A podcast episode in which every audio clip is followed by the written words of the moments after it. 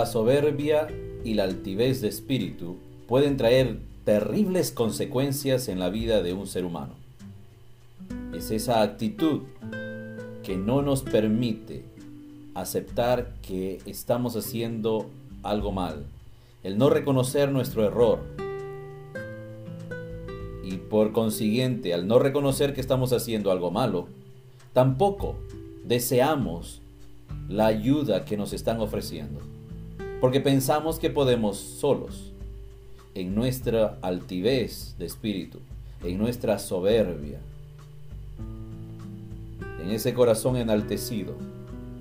No hay espacio para decir, ayúdame, no sé, por favor dime cómo hago.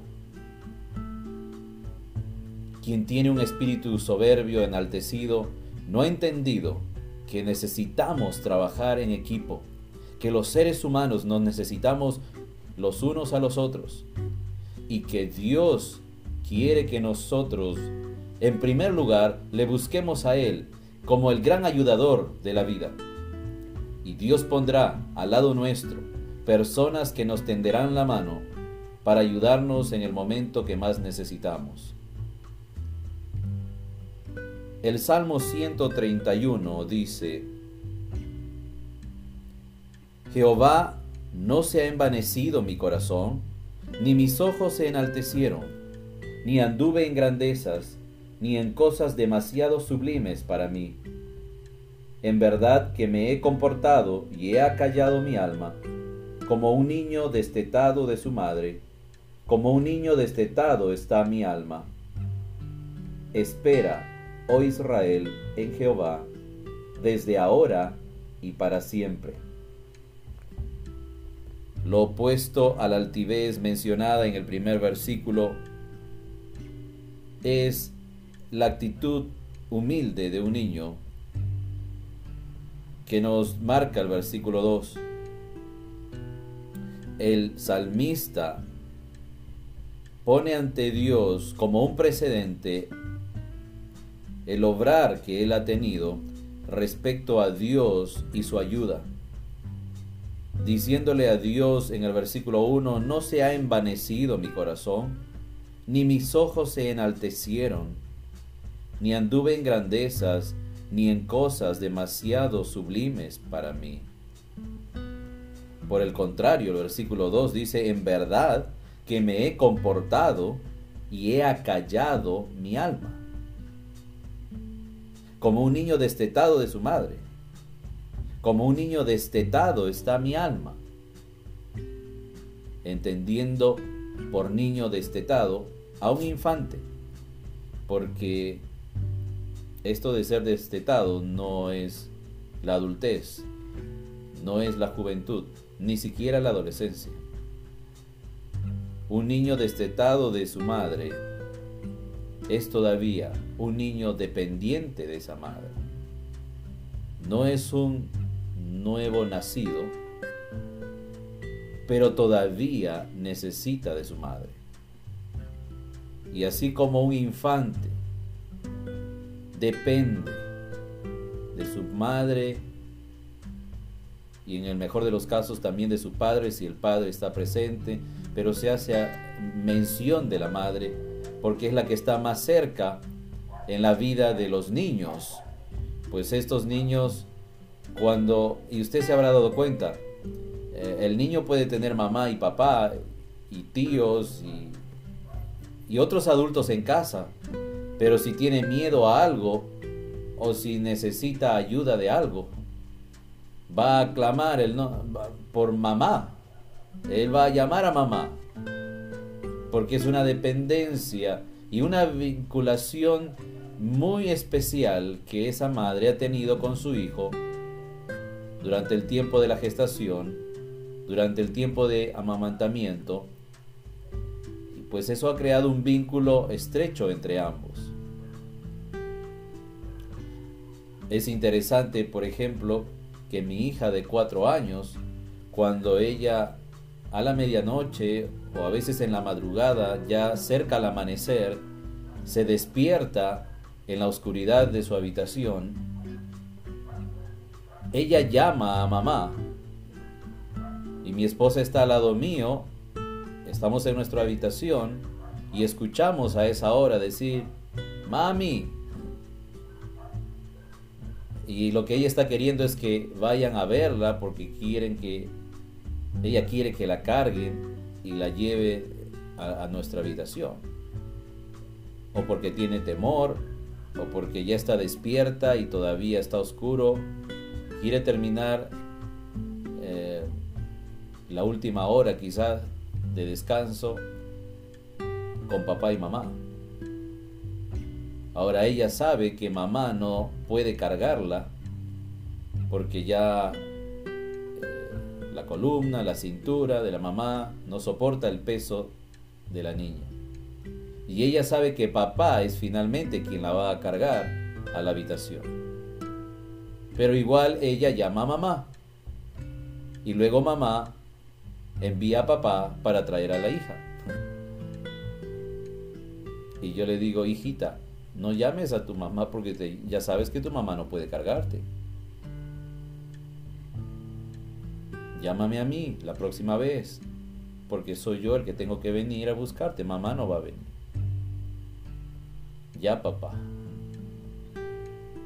Y quizá uno o dos días me llama, pero después vuelve a olvidarlo y vuelve a llamar en unas madrugadas más adelante a su mamá. Bueno, eso es muy curioso, nos causa tanta gracia, eh, porque decimos eso es algo inevitable. Eh, cuando alguien tiene un accidente, cuando alguien tiene una sorpresa, exclama el nombre mamá, aunque ya sea un adulto, y a veces los padres ni siquiera están ya vivos, pero recordamos a ese ser con el que hemos tenido una vinculación muy especial en nuestros primeros años de vida. De esa forma, con esa dependencia, dice el salmista que él ha estado respecto a Dios y ha acallado su alma, ha esperado en Dios, ya clamó, ya le contó a Dios lo que hay en el fondo de su corazón y todo su pesar, su angustia, su dolor. Ahora toca esperar lo que Dios va a hacer, sin renegar, sin enojarnos, sin resentirnos contra Dios, esperando lo que Dios va a hacer en nuestras vidas. Y sin tener esta actitud altiva, con un corazón envanecido, con ojos enaltecidos, como menciona el versículo 1. No es la forma en que debemos esperar el obrar de Dios en nuestras vidas. Alguien ha dicho que la imprudencia nos mete en graves problemas, pero es el orgullo, la soberbia, la que no nos permite salir de esos problemas. Ninguno de nosotros está libre de cometer errores en la vida. Y a veces tenemos que reconocer que hemos cometido y que cometemos serias imprudencias que nos han metido en problemas graves. Solo la soberbia no nos va a permitir reconocer que hicimos mal para salir de esa situación. Lo peor que puede haber en seres humanos débiles y falibles como somos nosotros es que aparte de ser falibles con tendencia hacia lo malo y grandes posibilidades de cometer errores, todavía añadamos a eso soberbia la actitud de no querer recibir ayuda, sobre todo del ser que nos conoce mejor que nadie.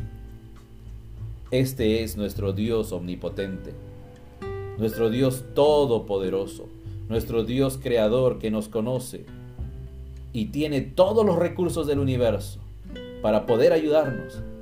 Si tan solo venimos a Él con la actitud correcta, como el niño destetado de su madre, esperando en Él, porque no tenemos otro lugar mejor de donde recibir la ayuda que no sea del mismo cielo, de la persona divina que nos creó y nos sostiene a lo largo de los años.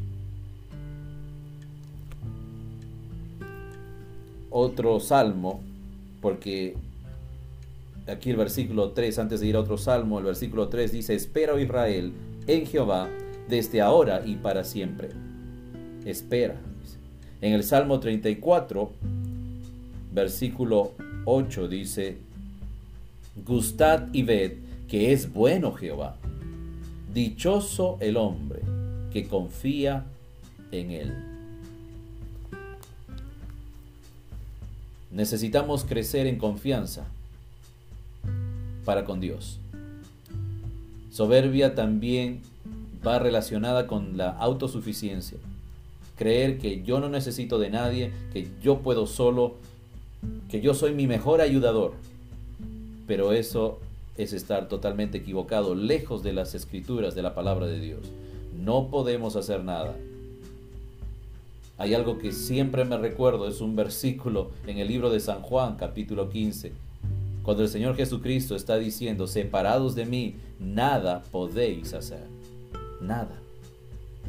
Debo reconocer que el ser humano, tal y como somos, los seres humanos, debemos recordar que no importa cuántas capacidades tengamos, y Dios nos ha dotado de muchas, capacidades físicas, capacidades intelectuales, emocionales, espirituales, Dios nos ha permitido lograr experiencia en esta vida. Sumando las buenas experiencias y las malas experiencias, hemos aprendido lecciones en la vida. Pero ni todo esto nos faculta para estar desligados de Dios.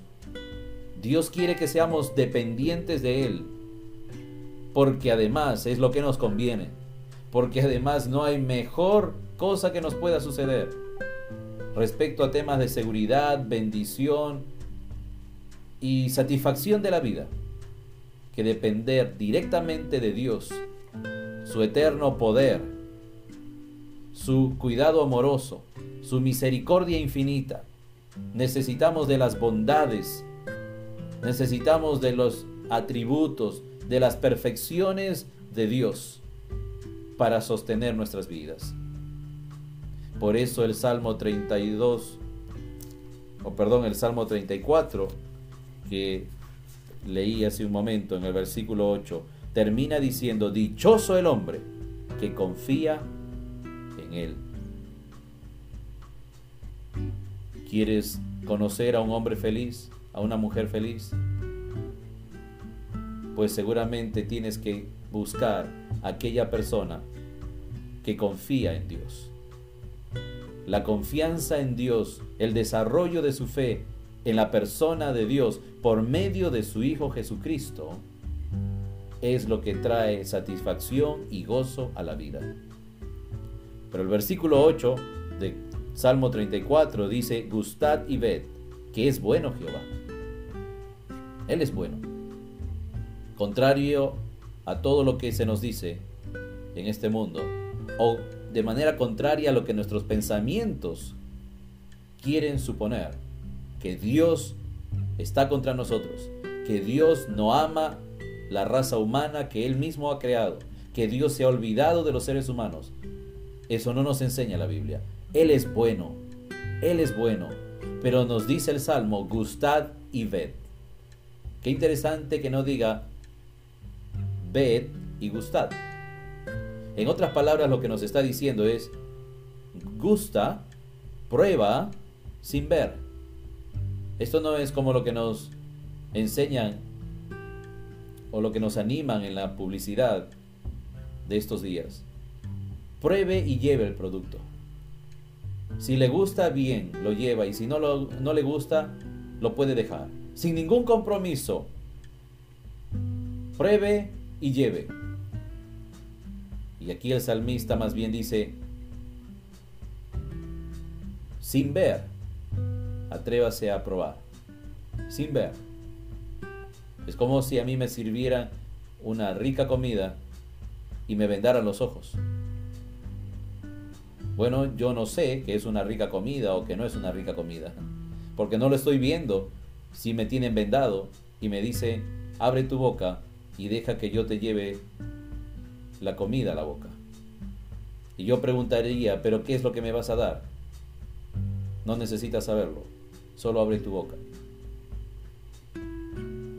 Y si me están tapando la nariz, pues mucho menos, ¿no? No puedo ver primero de qué se trata, no puedo ni percibir el olor y así, confiando en la persona que me está entregando esa comida, yo debo abrir mi boca.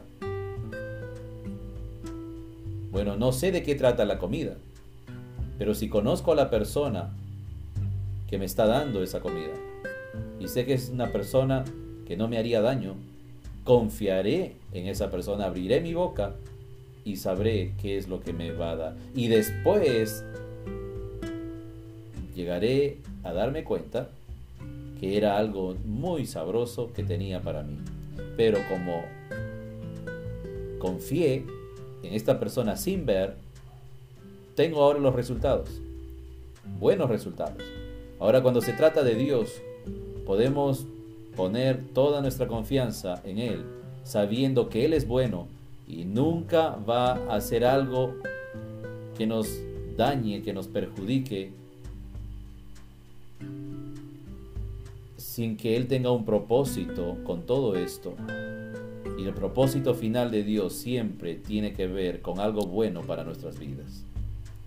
Le animo que la próxima vez que usted pase por una dificultad, y si eso es ahora, que usted por favor coloque su confianza en Dios.